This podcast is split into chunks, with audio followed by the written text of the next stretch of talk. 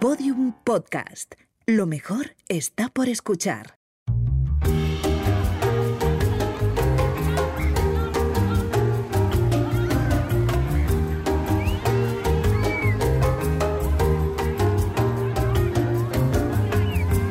Juan Ignacio, yo sé que tú eres muy de caminatas largas, pero ¿cómo vas? eh, ¿Tema aviones? ¿Te manejas bien? ¿Te, no sé, ¿te da miedo?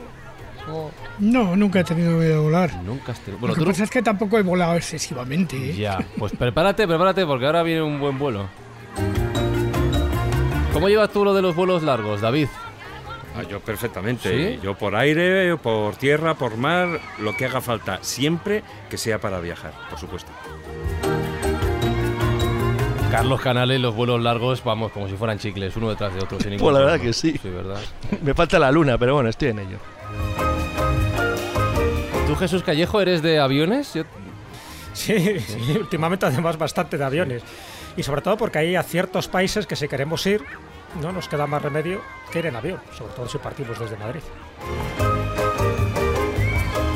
Yo lo llevo un poco mal por aquello de la altura. Bueno, David me entenderá que también es bastante alto. eh, que te chocan las rodillas con el asiento del de delante, que no te puedes Sí, mover la verdad, la Ah. verdad es que las empresas no, no tienen muy en cuenta eso de que las generaciones además ya no miden metro 50, metro 60, ya no, ya no estamos en el metro 90. Así que saludos de Fran Lizuzquiza aquí pasándolo mal en el avión. Hoy tenemos vuelo largo, ¿vale? Poneos cómodos, pedid comida rica porque nos marchamos a un destino bonito, pero ya que ha dicho Jesús que estamos en Madrid, para nosotros un poquito lejano.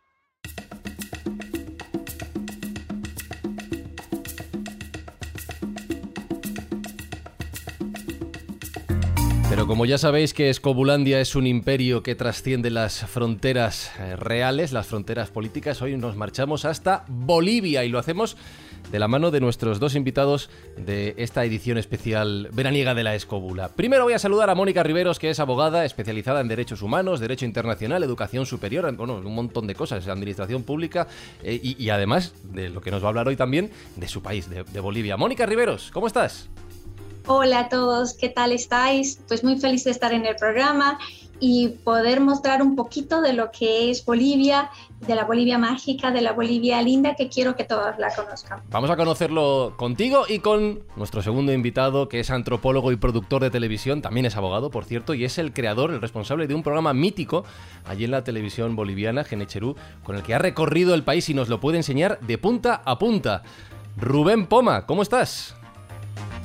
Un placer eh, saludarte y ves, la verdad es que es muy interesante estar con semejantes personas que están haciendo ya hace tiempo este programa que permite entender algunas cosas que a veces por nuestro apuro no nos ponemos a pensar que la gente necesita datos, pero datos bien profundos. Pues sí, señor, sí, señor. Y es lo que esperamos del viaje de hoy, de la visita de hoy, del programa de hoy, de vuestra mano. Y antes de, de empezar a viajar, permitidme que escuchemos un mensaje y una canción. Hola queridos amigos de la Escóbula de la Brújula. Les habla José Luis Duarte desde La Paz, Bolivia y les presento una cueca boliviana llamada Tu Orgullo. Les mando un gran saludo a todos. Abrazos.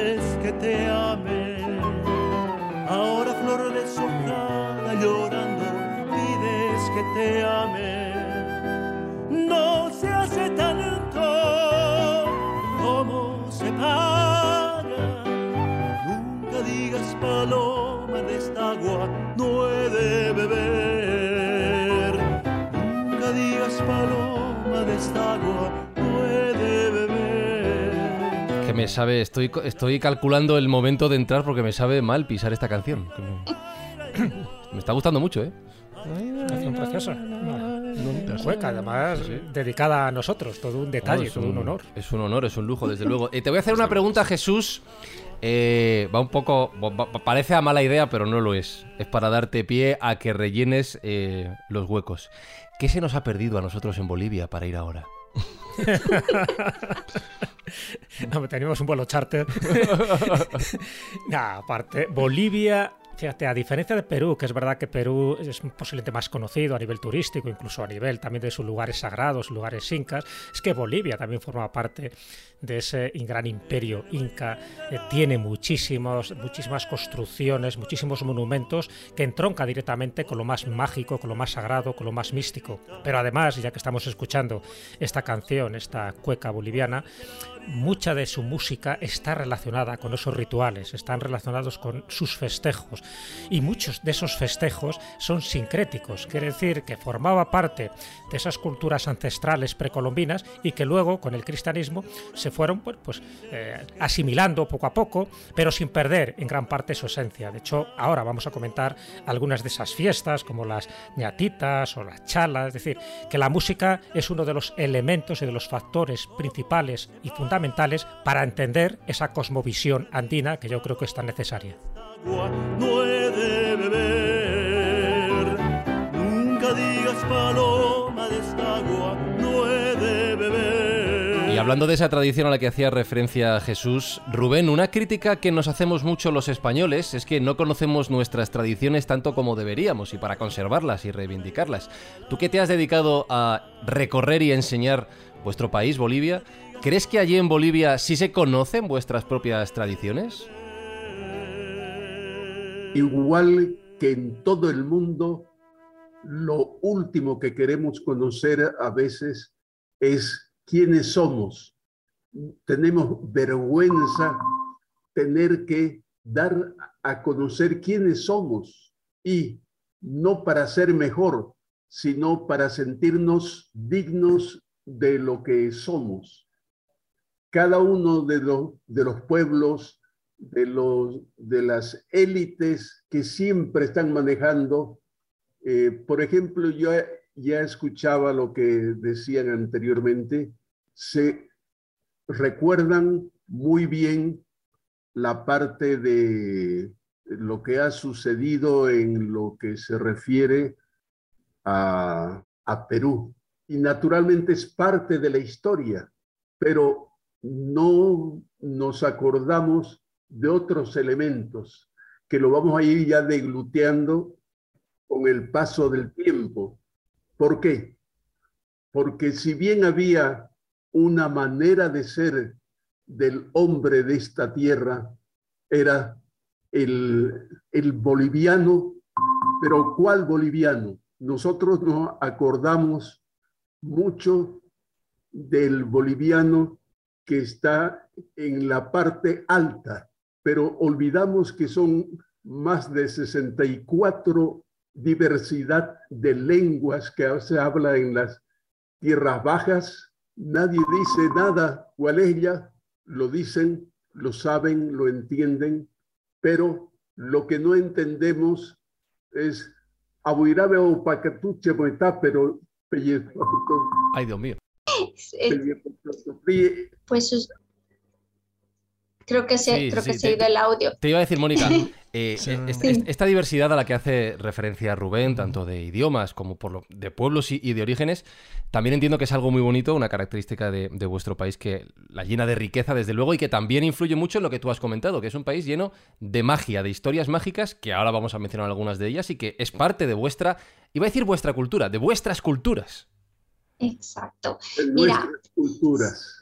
Sí, en plural. sí, sí. Exacto, sí. sí. Bueno, eh, a ver, mm, la pregunta que hiciste, eh, ¿qué es lo que se nos ha perdido en Bolivia? Sí. Pues os voy a responder. Es que hace dos telediarios estabais vosotros allá. Sí. Son, eh, no son, son 197 años eh, que eh, tenemos la independencia de Bolivia. Al mismo tiempo, eh, pues Bolivia y, España son, mm, a diferencia de, otras colonizaciones, mm, y lo comentábamos con Jesús en alguna oportunidad, eh, en Bolivia em, los españoles pues han, se han mezclado con la gente de allá. Eh, y es por eso que hasta el día de hoy tenemos eh, los apellidos, mm, compartimos apellidos similares. No ha habido, a ver si ha habido en el tema de la historia, ha habido masacres, son cosas que no podemos ah, eh, obviar. Sin embargo, también se ha construido mucho, ¿no?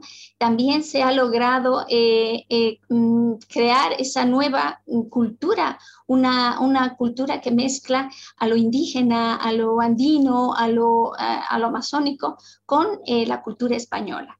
Y es por eso que sin ir muy lejos, y nos retrotraemos al, la famosa frase de Miguel de Cervantes eh, que dice, em, ¿cómo es esto? Eh, vale un potosí. Esta, esta, esta, frase eh, es tan importante porque en Bolivia en la ciudad de Potosí y, si me permites eh, ir avanzando por ahí. Tú eres nuestra guía, por donde quieras. sí, sí, sí, Vamos por el Potosí, por las minas de plata de Potosí, que eso además ha dado mucho juego, incluso creo, creo que eh, en el símbolo del dólar. Pero eh, continúa, continúa. Ahí, voy, ahí voy. Entonces, lo que pasa es que en Potosí tenemos la famosa Casa de la Moneda la Casa de la Moneda es eh, un, ahora mismo es un museo, pero en esa, en esa casa en Potosí es donde se han acuñado las monedas españolas. ¿no? Eh, que por un lado eh, tenían el escudo de, España y por el otro lado tenían el, símbolo de la cruz. ¿no? En Potosí, esta, en esta casa donde se han ido acuñando eh, estas monedas, eh, los símbolos han ido cambiando, ¿no? Eh, de una, de una, una S, el, el, primer símbolo era de la P, que viene de la casa donde se hacían las monedas, en este caso Potosí y luego se fue aumentando, el, como te digo, esos símbolos que al final dan la forma de la S que conocemos hasta ahora, el, símbolo del dólar. La Casa de Potosí no solamente alberga ese conocimiento histórico, sino también eh, mm, es, en, esta, en esta casa, eh, además de acuñarse las monedas, existen muchas historias. Eh, por ejemplo, eh, en esta casa tenemos una, máscara eh, que tiene, es, impresionante cuando tú la ves, porque y, os he enviado las fotografías de, este, de esta máscara que está en, el, en la entrada principal de la, del museo. permíteme que diga que las colgaremos en las redes sociales de la escóbula. sí, por favor. Sí, y eh, em, en, ese lugar sucedieron muchas cosas, ¿no? ¿Qué es lo que pasa? Que cuando se tenía que acuñar la plata, eh, la plata no era 100% pura, o sea, era pura, pero se hacía con mercurio. Entonces, eh, las personas que eran esclavos negros que habían sido llevados por la colonia para, trabajar en esas fundiciones, eh, tenían que estar eh, a más de mil grados, eh, para fundir la plata tenía que fundirse a más de mil grados de temperatura. por eso se llama, bueno, le, le, llama la plata 900 más o menos, ¿no? Entonces, ¿qué es lo que pasaba? se enfermaban, había muchas personas que morían, tenían que estar trabajando constantemente con animales y con burros, con, con una true, con una rueda, como un reloj, acuñando moneda por moneda, inclusive iban acuñando las monedas y lo hacían a mano en un principio, hasta que luego se pudieron ir eh, creando ya con una máquina. ¿Qué es lo que pasa? Eh, toda esa, esa ese trabajo y esa situación en la que se encontraba la, la gente trabajando, eh, se encontraba trabajando en ese lugar, pues eh, dio raíz a historias y a mitos. Es entonces que em, aparece la, imagen mítica de, este, de esta máscara que está justo ahí. Esta máscara, si tú la ves de frente eh, y pones la mano justo al medio de la máscara, pues verás que el, en el, por un lado, da la impresión de una cara sonriente, ¿no? Que tiene y lleva eh, uvas y flores en la parte superior. Entonces se dice que esa máscara, por un lado, representa al dios Baco, ¿no?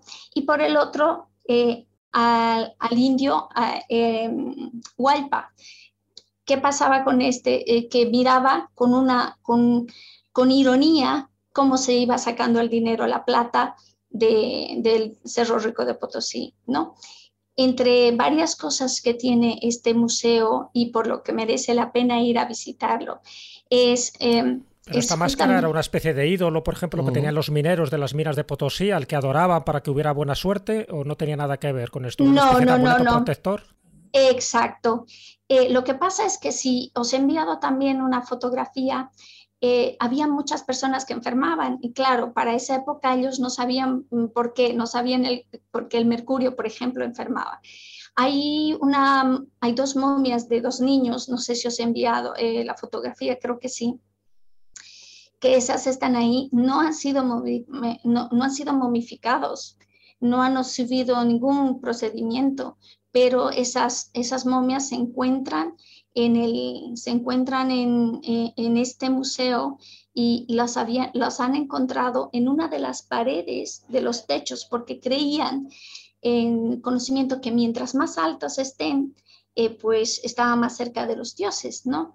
Eh, es cierto que también la cultura boliviana ofrece a la Pachamama o dentro de la cultura sacrificios. No creemos que este es el, el, el, caso porque, bueno, se hicieron investigaciones acerca de estos niños y uno padecía de hidrocefalia y otro murió por muertes naturales. Pero bueno, eh, son cosas y mitos, tanto así mm. que la gente cree, por ejemplo, que pasan carruajes, se escuchan carruajes en la noche y cosas eh, que a las personas pues eh, llaman la atención. La verdad que es particular y es muy importante Potosí porque Potosí, además de haber sido una ciudad colonial, para la, para la época, es el siglo XV, pues ha sido una de las ciudades más importantes ¿no? en, el, en, el mundo y ha sido una de las ciudades eh, que ha eh, en realidad eh, hecho mucho aporte económico, ¿no? a, por ejemplo, a Europa, a España, básicamente a España. Estamos comentando, Mónica, un poco la importancia que tienen esas creencias en los espíritus protectores, tanto en las minas, luego si nos da tiempo hablaremos del tío, el tío de las minas, ¿no? un ser diabólico. Pero Rubén, te quería preguntar, estamos hablando de los Andes, hablabas un poco de esa Bolivia ¿no? alta y la Bolivia baja, pero la Bolivia alta de los Andes sí que hay mucha creencia en ese tipo de espíritus protectores que ahí se llaman los apus. Es decir, eso no es una creencia ancestral y del pasado, sino que sigue a día de hoy muy viva ¿no? y se sigue haciendo ofrendas a los apus ciento por ciento. Esto lo vamos, lo estamos viviendo ya en estos días en diferentes partes del mundo y particularmente del mundo boliviano, sobre todo en el altiplano, porque todo tiene una razón de ser, todo tiene una manera de ser la persona, es parte de su yo interior y es en Bolivia, cuando nosotros vamos al, al campo andino o el campo de las tierras bajas, vamos a encontrar una serie de personajes que son parte de una historia para pensar por qué pensamos de una manera a veces diferente a otros porque hemos sido diferentes debido a esta composición cultural que hemos tenido. Es diferente estar en los lugares de centro y otra cosa es ser personas que están trabajando con, las, con los espíritus. ¿Esos pueden ser los yatiris, por ejemplo? Los yatiris en el altiplano. ¿Y cómo trabajan ellos? ¿Cómo trabajan con los espíritus? Un yatiri. ¿Trabajas con la voz, con la música, con la invocación, con los rituales, con las hojas de coca? Mil maneras de hacer ahí.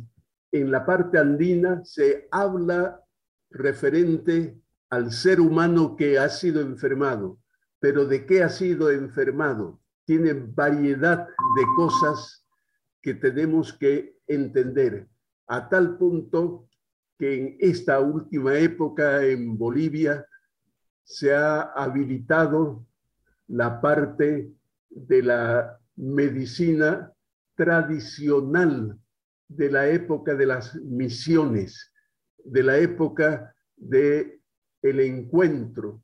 En este momento que tenemos el problema de la, del virus, están trabajando en este momento el COVID, lo están trabajando con plantas tradicionales del altiplano y también de las tierras bajas. Cada uno tiene sus cosas, pero tiene en este instante resultados positivos.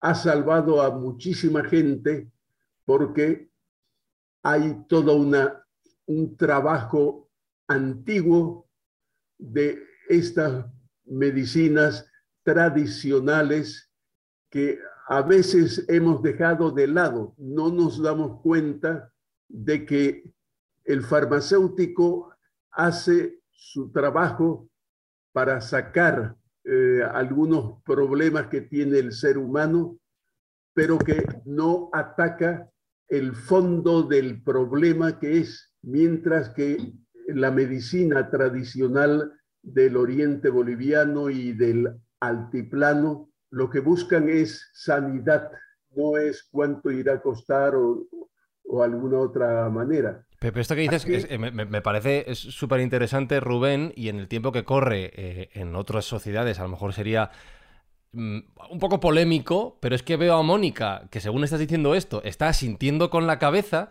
entonces la duda que, me viene a la cabeza, eh, Mónica, es, pero esto que está contando Rubén es una creencia eh, realmente asentada en la mayoría del, pueblo boliviano? ¿El respeto a esas tradiciones, a ese conocimiento ancestral? Sí, eh, mira, Bolivia mezcla, a ver, para empezar, mm, me voy a retrotraer al pueblo andino, ¿ya? para nosotros, la muerte no, no es una muerte, sino es una semilla, es un, es un proceso cíclico, ¿ya? Eh, por ejemplo, el ajayu ya es el espíritu andino. Mm. El ajayu lo que hace es, eh, eh, es una semilla de vida. ¿Qué es lo que pasa?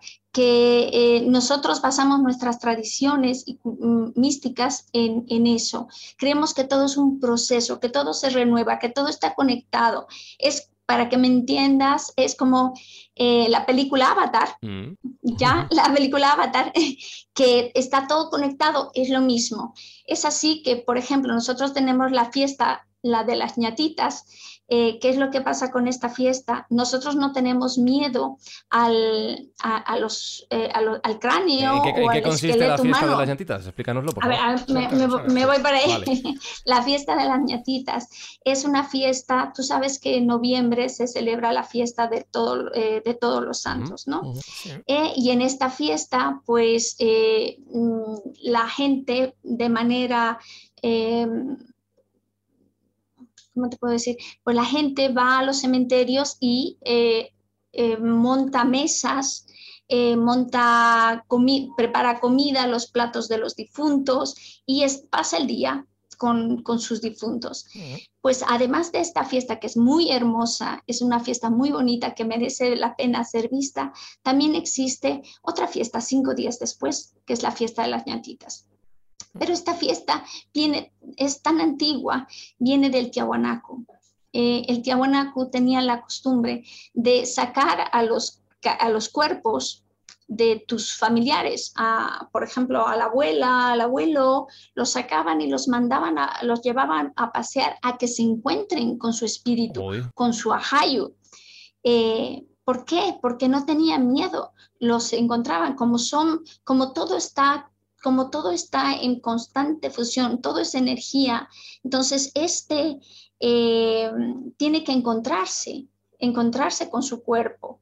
Y era una manera de proteger, es una manera de proteger a evitar que hayan eh, derrumbes, evitar que haya sequías, evitar que porque estas, armas, estas almas, este espíritu, este ajayo, al entrar en contacto con, con, el cuerpo, se vuelve un alma protectora, son protectores de lo que es la, mm, de, todo lo que nos rodea. Mm, ¿no? Mónica, un poco para que nuestros oyentes se aclaren y, lo visualicen, ¿no? Estamos hablando de que tú vas, creo que es el 8 de noviembre, para esta fiesta, donde tú lo que haces es venerar eh, a unos cráneos que tú consideras que son protectores y se les ofrece ramos de flores, se les ofrece cigarrillos, se les ofrece licor. Es decir, esa es la parte física, la parte más más material, podemos decir, para conseguir los fines que tú estás diciendo, ¿no? O sea, que es una adoración al cráneo de esa persona que supuestamente su espíritu te va a ayudar. Eh, Exacto. Permitidme un segundo, permitidme un segundo, Mónica, porque es que tengo tanto a Carlos como a David como a Juan Ignacio, los tres con la mano levantada,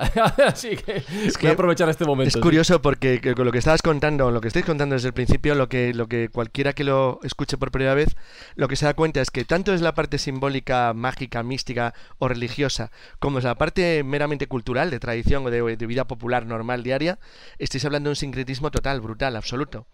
Fijaré cuando Jesús citaba lo de lo, de lo que los que se le entrega como regalos cráneos a los que estás cogiendo, les estás entregando cosas obviamente de la cultura occidental, les das licores, les das cuestiones que son típicamente llevadas por europeos a América, al mismo tiempo que lo que está reflejando todo el tiempo no sé, yo conozco más las, claro, las tradiciones más conocidas de, de, Bolivia, no sé, por ejemplo, los el carnaval de Oruro, que es un es parte del patrimonio intangible de la humanidad, o cosas así que son muy conocidas en todo el mundo, donde hay lo que se percibe es una especie de sincretismo absolutamente brutal. O sea, me estaba acordando que cuando repasaba para el programa, que por ejemplo, no sé, que la fiesta, una de las fiestas que se hace, una celebración anual en el Titicaca, es la Virgen de la Candelaria.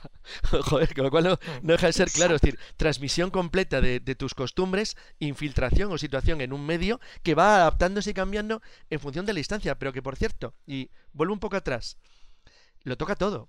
Porque si esto lo estoy oyendo un mexicano y tú oyes lo que has comentado, que no habéis terminado de hablar, del tema del símbolo del dólar americano, sobre la acuñación de la Casa de la Moneda en Potosí, si esto lo escucho un mexicano te diría, oye, nosotros también. Porque efectivamente ocurría exactamente lo mismo, acuñaban exactamente igual, con el mismo fin, con el mismo objetivo y dentro del mismo entorno imperial español con el mismo objetivo y misma función. Entonces, claro, la forma en la que se interactúa, no sé, con los, con los habitantes del Valle Central o del Bajío Mexicano, no era igual que lo que ocurría en vuestras montañas, o en la costa peruana o la de Ecuador. Entonces, cada, cada uno va haciendo versiones diferentes en el fondo de lo mismo, que van adaptando de manera distinta a lo que los locales opinan y a lo que los locales hacen. Con lo cual, no es que te cree una enorme riqueza, es que te da una diversidad monumental, casi infinita. Porque, claro, cada esquina, cada lugar. ¿Cuántas etnias tenéis reconocidas en Bolivia como, como tal? ¿Cuántas? 36. Claro, es una barbaridad, es muchísimo, es muchísimo. 36 eh, lenguas diferentes también. Sí, sí. A ver, sigo. sigo... Y, y, 360 tipos de patatas. Eso también es importante. Eso también es importante. A ver, Juani, y, luego David. Juani. Pues mira, yo, Mónica, Rubén, eh, no sé si sé exactamente de lo que estoy hablando, pero dentro de un coro. Está muy bien empezar así el comentario, Juan Ignacio. Adelante con ello. No, es que mm, igual me van a decir eso no es de aquí. Yo cantaba en un coro que estuve hasta hace poco tiempo y tal, una canción en la que se ponía en contacto las ñañitas con los zopilotes. ¿Eso tiene que ver con la tierra boliviana? Zopilotes. Pues no. yo, creo, yo creo que no, yo creo que no. O algo así, tú sabes, Rubén. Les voy a dar una fotografía visual que lastimosamente ustedes la tienen que inventar. A mí me impresionó esta festividad de Semana Santa. Fue en el lugar de los chipayas los chipayas mm. es el grupo más antiguo que hay en la parte de los Andes. Bueno, pero ¿qué pasó? Cuando llego yo allá y tenía que grabar porque estaba haciendo un documental y la gente lo saca de donde está y comienza a charlar y toda la familia comparte el tema como que estuvieran vivos ellos ahí. Pero estaban las cabezas, el cuerpo, todo para rendirle homenaje a ellos. Pero estamos hablando solamente de uno. Ya, eso es en la parte alta. Chipayas está en la parte alta, pero también hay otro que está equivocado porque parece que fuera carnaval, pero en el carnaval de los guaraní, ¿qué es lo que sucede? Cuando vienen unos, unas personas con sus máscaras y ese procura decir cómo estás, cómo te va, y salen con sus fuetes, con sus especie de lanza. Entonces, y le dicen, ustedes, ¿cómo están? Y si, el hombre o mujer, la que sea, el que sea, le responde a los que van con unas especies grandes de máscara, van y dicen, ¿cómo estás? ¿Bien o mal? ¿Cómo es bien? Canto, bailo, me sigo vistiendo como lo hacía antes, pero de repente se ha olvidado de hacer lo que hacían antes. Entonces, lo que hacen es, le dan huasca. Eh, eh, huasca es una palabra eh, que, significa como que lo golpean. Como lo que haces al, al toro cuando con el, con el periódico, sí, más o menos, sí. ¿no? Eso, eso. Sí, sí. Sí, Atuzar, sí. sí. Sí, sí, pues sí. Con el colaepeji decimos nosotros acá. Es una, es una fiesta que eh, del Oriente son diferentes versiones, ¿no? En, Claro. en- en- en los Andes, pues eh, es una fiesta más, em, más real porque tienes al, al- al cráneo, tienes a la ñatita ahí, está en tu casa, le pones velas, vive contigo, protege la casa, ¿no? Eh, no nadie tiene miedo y está ahí. Eh, es mágica, eh, es protectora, es, em, llega, a ser, llega a tener un punto divino, ¿no? Y se mezcla, como habías dicho, con la religión, no sé quién mm, mencionó, Sí. Sí. creo que era Carlos, que se va mezclando con la, con la eh, sincretismo, ¿no? Con la, em, con la religión católica que ha, ha sido impuesta a esta cultura andina y eh, al, al mezclarse, pues tienes un sacerdote que te va bendiciendo eh, una tradición pagana, ¿no? Le llaman pagana porque todo lo que ellos desconocían, pues era pagano, era malo. Es igual que eh, el tío, que ya les contaré si, si nos da tiempo, eh, la leyenda del tío o lo que es el tío de las minas. Entonces se va mezclando, son, son diferentes eh, maneras de, de, ver las cosas eh, en el oriente. Cuando dice la parte baja se refiere al oriente boliviano, eh, el lugar donde es más caliente, el altiplano. Y Bolivia no solamente es altiplano, eh, Bolivia, la, gente tiene la idea de que eh, Bolivia solamente es una pampa, un desierto donde solamente hay indígenas de, que están con los chullos o, y con la pollera, pero no es así. Bolivia es diversa, Bolivia es, es tan grande, tiene tanta diversidad y riqueza cultural eh, que merece la pena verla. No solamente tiene plan, no tiene el altiplano, tiene el altiplano, tiene valles, tiene llanos, tiene humedales. Un salar eh, también, como la- un salar. El, el- el salar, es el salar. verlo pronto. Exacto. Espero verlo pronto. Eh, Sí, sí, no, no, no, definitivamente, si se puede, pues estaré yo ahí No, no, para, para no llevarlo. nos lo diga dos veces, Mónica, que nos plantamos allí y vamos en cero coma. Vamos, Oye, vamos Sí, sí, ya el sí, vuelo sí. charter. eh. David quería, quería intervenir hace un rato. Sí. Sí, no, yo eh, era hacer unas puntualizaciones sobre el tema de las eh, ñañitas. Eh, es curioso porque yo que me he dedicado bastante a investigar el tema de, de los cuerpos incorruptos y de la momificación, eh, en la mayoría de culturas lo que es el hecho de desenterrar o tener calaveras en casa como, eh, como si fuera un adorno, la verdad se considera bastante macabro. Entonces, aún así, aún así, yo sé que en, lo que podía ser el tema de las nañitas es un- una cuestión absolutamente aparte. Eh, sí es cierto, como se ha comentado, existe un sincretismo, igual que sucede también, eh, es una fiesta muy parecida a lo que es el Día de los Difuntos, en, eh, que también se puede celebrar en México, pero esta fiesta, la fiesta de las nañitas, el 9 de, de no- el, perdón, el 8 de 8 de- noviembre, el 8 de noviembre, entonces eh, a mí lo que me gusta es porque esos, esos cráneos, porque no estamos hablando del resto del cuerpo, no, son solo los cráneos, que la gente lo tenga bien claro, porque además es una fiesta, es, es curiosísima, ¿no? Los cráneos son venerados eh, por, por toda la gente, son considerados como protectores del hogar, son mágicos, tienen esas capacidades mágicas y capacidades para hacer milagros, eh, tienen, una tienen muchísima importancia lo que son las familias bolivianas aquí en Europa, nos puede costar mucho entender eso, pero incluso se llega a bautizar esos cráneos. Ellos, lo, eh, en lo que es en la fiesta, los decoran, como decía Jesús, los decoran con pétalos, con velas, con sombreros, les ponen gafas de sol, les ofrecen cigarrillos, les rezan. Sí, sí, sí, sí. Eh, le- les rezan incluso, pues, pa- fijaros, les rezan, lo cual ahí además es un sincretismo Se brutal. ¿no? celebran misas, Eh, pa- se celebran misas. Claro, para- creo, que en el que quieran. 2008 se han prohibido esas misas por parte del arzobispo de turno. Sí, pero, pero eso tiene también su porqué, tiene su porqué. Ellos les rezan como si fueran santos católicos. El problema es que, eh, aparte de, de todas esas costumbres propias eh, de, la época eh, y de, la- de esa cultura, claro, nosotros nos plantearemos, ¿y de dónde salen esos cráneos? Porque claro, esos cráneos, ¿cómo llegan a las familias? ¿Estamos hablando de que esos cráneos son realmente de, antepasados difuntos? No, en muchos casos no tienen nada que ver. No son restos exhumados de los familiares.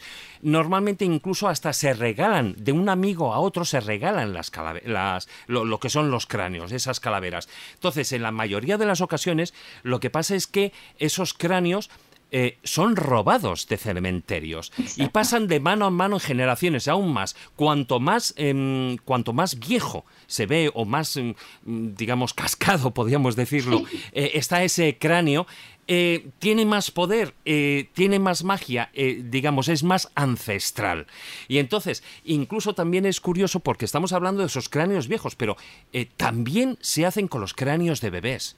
Y en el caso de los cráneos de bebés se hacen esos rituales y es curioso porque, igual que lo hemos hablado en otros programas, es un rito mágico en el que se tienen intenciones de que eh, de que se vaya a aumentar la familia. Si no me equivoco, Mónica. O sea, en, ese tipo de rituales, cuando se hacen en- en- y se trata de cráneos de, de niños, se trata con el fin de que, eh, bueno, pues alguien de la familia vaya a quedar, o sea, alguna mujer de la familia vaya a quedar embarazada y que haya un aumento de esa familia. Entonces, a mí me, me parece una, una, ya no solo la cultura, sino esa costumbre, esa fiesta de las ñañitas me parece eh, súper enternecedora, lo siento. Oye, como llevamos un rato hablando de las ñañitas y los, y los cráneos, eh, quiero seguir avanzando a otro tema. Mónica ha apuntado Sí. antes eh, a un personaje, un nombre. Hablabas de la herencia española, de lo que queda allí. El, el nombre, creo yo, no puede ser más español. El tío de las minas. Sí, aquí en España tenemos el tío de la vara, pero creo que es distinto. Sí, ¿Quién más es este humorístico. tío? ¿Quién es este tío, Mónica? Bueno, el tío de las minas. mm, eh, tengo una foto que, que he enviado, pues eh, quiero que la... Las que pondremos, las pondremos. las- Mientras las tú estás hablando, seguro que lo están viendo nuestros oyentes. sí. Recuerdo Pues, facebook.com barra la escóbula de la brújula. Eso, mira, el tío de las minas es, eh, es un ente que a diferencia eh, de, de lo que se para la Iglesia Católica era considerada, es un ente protector de la mina. Eh, sin embargo, para la Iglesia, cuando lo ve un hombre, es un monumento, una estatua roja de un hombre con cuernos, el olor al azufre que hay en las minas, pues lo, lo lo llama, es un demonio no le, lo, bautiza como un demonio, como el diablo, el diablo, el tío de las minas. Bueno, tiene cuernos, eh, pero creo que hay algo que le, que le apura mucho más a la iglesia y algo que está erecto. O sea, que creo que eso es lo que llama más la atención. Exacto, exacto. ¿Pero, eso significa que es fértil, ah, ¿no? Eh, eh, habla de la fertilidad y em, de la fertilidad y de la relación que existe entre el tío y la Pachamama. La Pachamama es la madre tierra. Y al fusionarse eh, ambos, eh, eh, la mina produce más minerales, ¿ya? y claro, se encuentran las vetas. Por ejemplo, las mujeres están prohibidas de entrar a las minas. ¿Por qué? Porque las mujeres, perdón, las mujeres pueden perder, mm, cuando uno entra a las minas, la, creencia dice que son mundos paralelos, ¿no? O sea, hay puertas dimensionales y mundos paralelos y que las mujeres eh, pueden perderse en una de esas galerías y ser encontradas o se puede el tío enamorar de una de las mujeres y dejar de producir eh, las vetas y, la, eh, el mineral, ¿no? Entonces, es, por esa razón es prohibido que las mujeres entren a las minas. Eh, Pero a todas las minas, da igual. Eh, que a, todas, a todas, a todas. en todas las minas hay un tío. Si tú entras eh, a las minas, vas bajando y en la, puerta de entrada a la mina tienes un, una estatua que es del tamaño tuyo, que está rodeado por flores, se le challa con, bebe, le, le, das alcohol puro y hojas de coca, ¿no? además de cigarrillos, y mientras mejor lo trates, Em, em, más te va a producir.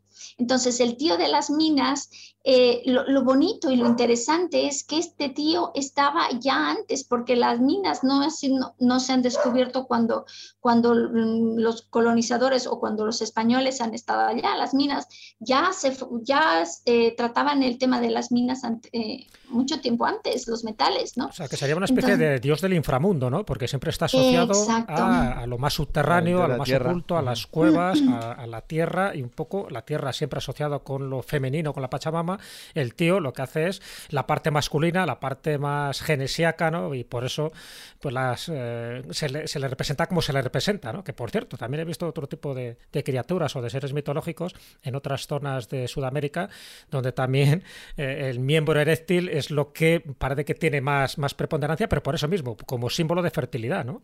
Y en este caso la fertilidad no es tanto a las mujeres, sino a la propia mina.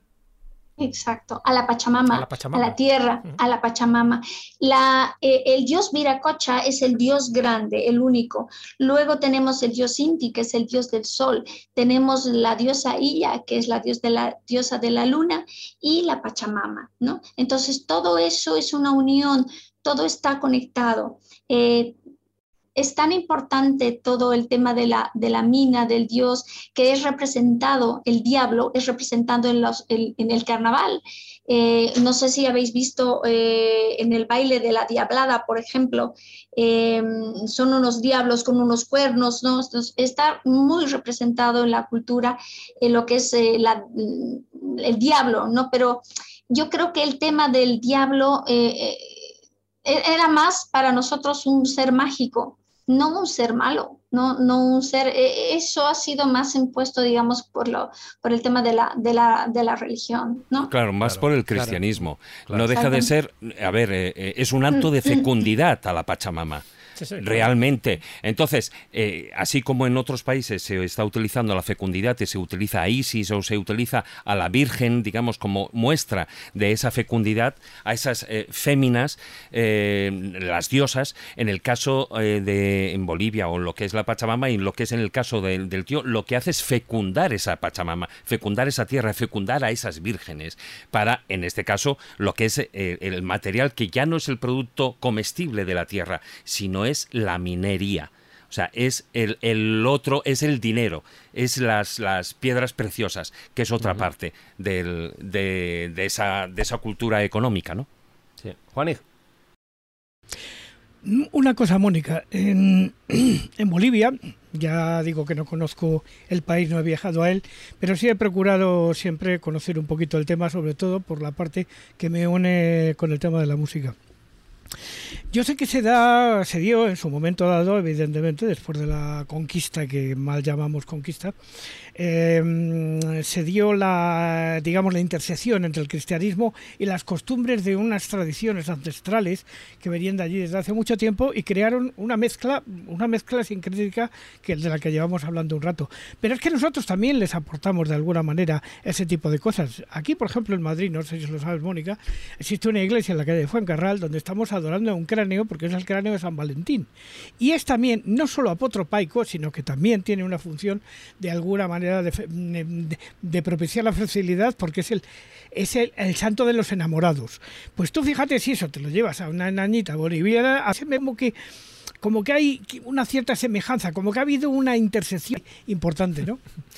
Bueno, estás mostrando ella las reliquias cristianas, ¿no? Que por cierto, el cráneo que está en la iglesia de San Antón, la del Padre Ángel, eh, no es el único cráneo de San Valentín. Sí, no, no, también es verdad. Hay otro también, a, pues saber que Valentín varios, es el tenía varios. Sí, es que San Valentín tenía muchas Tenía cabezas. muchas cabezas. Era un hombre de cabezas. Pero estamos un poco en la recta final del programa, es verdad que estamos hablando mucho más de tradiciones, pero no tanto de lugares. Entonces me gustaría, tanto Rubén como Mónica, que pensarais un lugar, un lugar que para vosotros es el más mágico de Bolivia, al que debería ir, vamos, de forma indispensable e inexorable cualquier viajero que quiera descubrir esa otra Bolivia, ¿no? que puede estar relacionado con lo turístico, pero también puede estar relacionado con lo místico, con lo esotérico o con lo mágico. Eh, Rubén, por ejemplo, para ti, ¿cuál sería, si tienes que elegir un lugar, un lugar mágico, ya sé que hay muchos, que es difícil hacer una selección, pero para ti, ¿cuál sería el que, sin ningún tipo de duda, tendrías que ir a Bolivia para decir que has conocido un poco la esencia boliviana?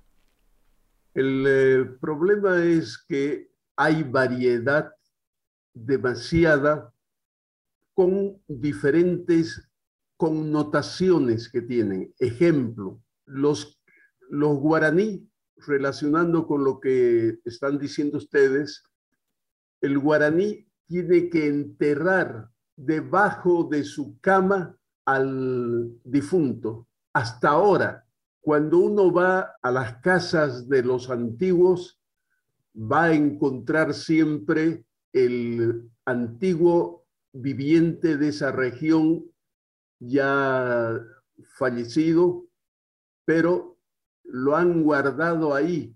Tienen, siempre hay hacia, lo, hacia la situación de muerte, hay una reacción del ser humano.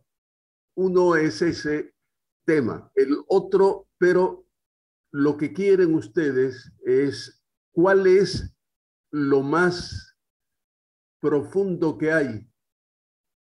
Para mí, los guaraní, los chipayas y los, los otros grupos tienen, sino que no han tenido lugar a que se conozcan sus maneras de ser. Y esto es importante, todo lo que ha surgido, por ejemplo, posterior, para que nosotros pensemos, es de que hay una época en Bolivia de el, eh, cuando hacían el trayecto de llevar a otro lugar, por ejemplo, en el río Madera, que es el más grande, el, que tiene Bolivia, y que echa sus aguas a la parte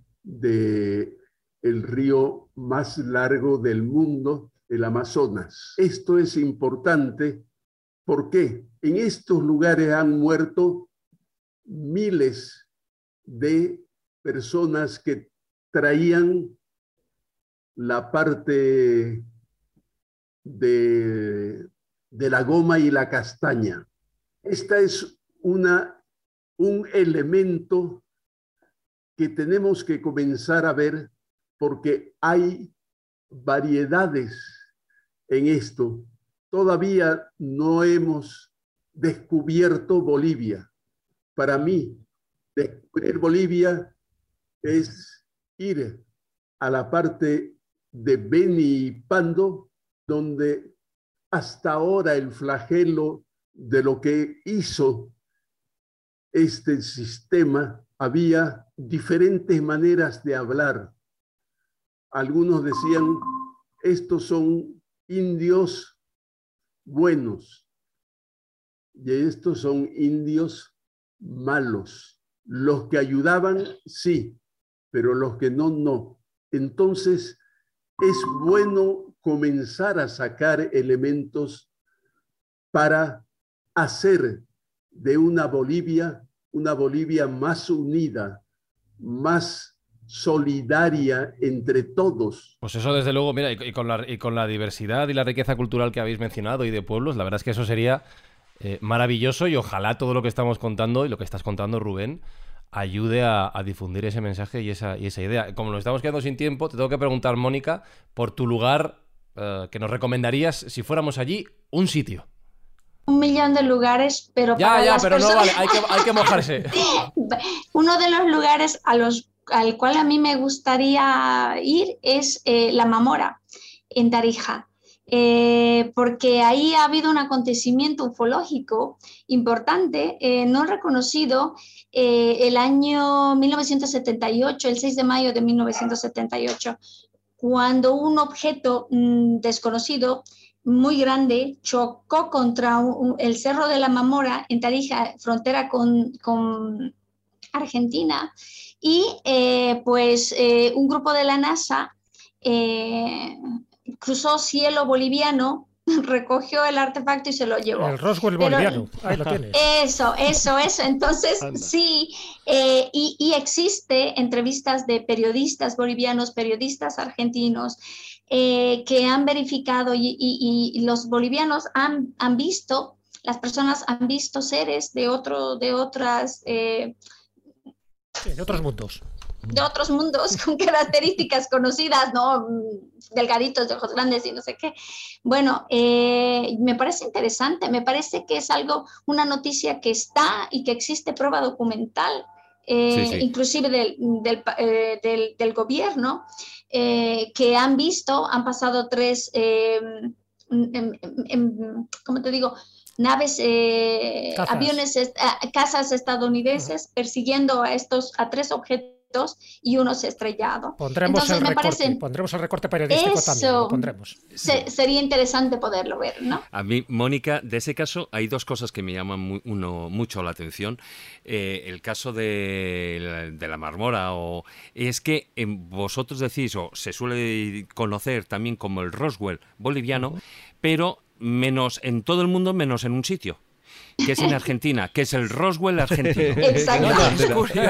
es, curioso, porque fue justo la frontera y dice, cayó en el cerro el Zaire, que es boliviano, ya, pero ese pero aún así es el Roswell algún trozo argentino. mejor cayó por allí, algún trocito. Porque estaba cerquita del Unitorco. Y luego sí es cierto, sí es cierto que hay una documentación interesantísima, como tú estabas comentando. Sí es cierto que además fueron los norteamericanos invitados por el propio gobierno boliviano, que en aquel momento, o sea, en el año 78, no sabían qué corcho hacer con eso, lo que había pasado, ni, ni, cómo, ni cómo gestionar todo lo que eh, todo el movimiento que estaba ocurriendo con eso. Y sí parece ser que se llevaron algo. Pero eso ya, como se suele decir, eso ya es otra película. Eso es secreto de Estado. No lo van a decir. Pues la mamora, apuntada. apuntada, sí. Fijaos que, han salido un montón de, lugares, de historias, un montón de tradiciones, de magia, de cultura, de toda la diversidad a la que hacía referencia. Y faltaba Tiahuanaco. Ah, es verdad, no hemos tocado Tiahuanaco. ni el lago Titicaca. Joder, es imperdonable. Eso es un programa aparte. El lago Titicaca en general. Imperdonable.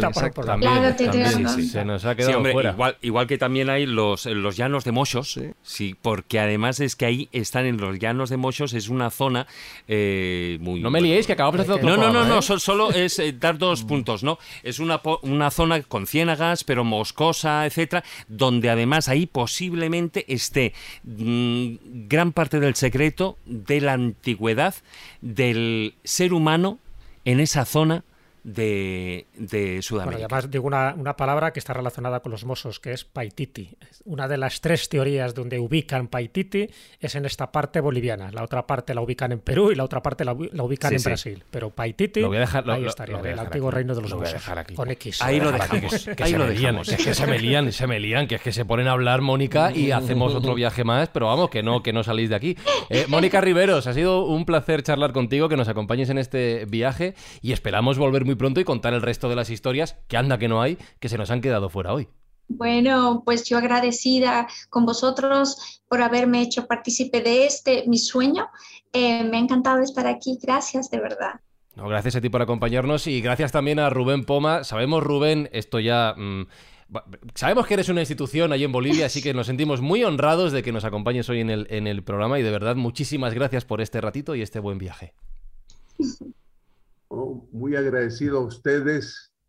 Nos han dado la oportunidad de que hablemos a veces cosas que no queremos hablar y recién se está abriendo la manera de ser del boliviano. Hablarles en guaraní. Abuirabe o pacatuche moentá. E- es- esa voz que ha dicho, háblales en guaraní, qué mala idea. qué mala idea. ¿Qué has, di- en qué has guaraní. dicho?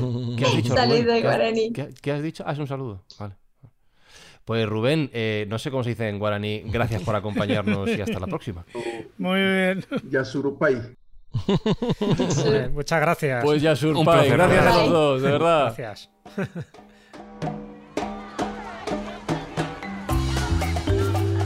todas maneras, el próximo viaje es cortito, ya que estamos aquí, nos vamos a quedar por la zona, yo creo, Jesús, y vamos a aprovechar la estancia, ¿no? Sí, bueno, ya tenemos Perú al lado. Yo creo que también una Sí, buena visita a es Perú, porque en el fondo también forma parte de todo suyo, ¿no? Ese famoso imperio inca dividido en las cuatro zonas. Así que nos vamos para allá, pero mm, tomamos la palabra a Mónica Riveros y haremos un viaje a esa Bolivia profunda de, de su mano y, por supuesto, también de las enseñanzas de la sabiduría de Rubén Poma. Que no sé, Juan Ignacio, si quieres que nos vayamos en avión, o nos vamos en coche, o nos vamos andando, ¿eh? Lo que tú digas. Al altiplano tenemos que ir en ala delta. En ala. absurdo. Madre mía, madre mía. No llegamos absurdas. para matarme. ¿Tú, tú, tú manejas a la Delta, Carlos? ¿Te manejas? Ah, yo no mucho. Pero esto es ponerse. Bueno, pues, pues nada, bueno, pues a ver si sobrevivimos. Y si no, David Sentinella, ha sido un placer. Ya nos Yo, mira, yo estoy, yo estoy por subir a Maes en un dron y, y llevarlo así, irlo dirigiendo. colgando.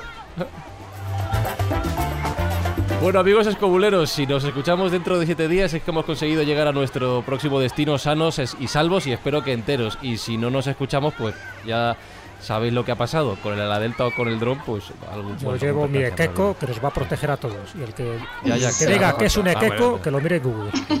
Vale, va- ya a- estamos salvados. Con la ñatita, con la ñatita. Que hasta la semana que viene si llegamos, ¿vale? Pasadlo bien escobuleros que nosotros tenemos un trecho. Hasta dentro de siete días. Adiós.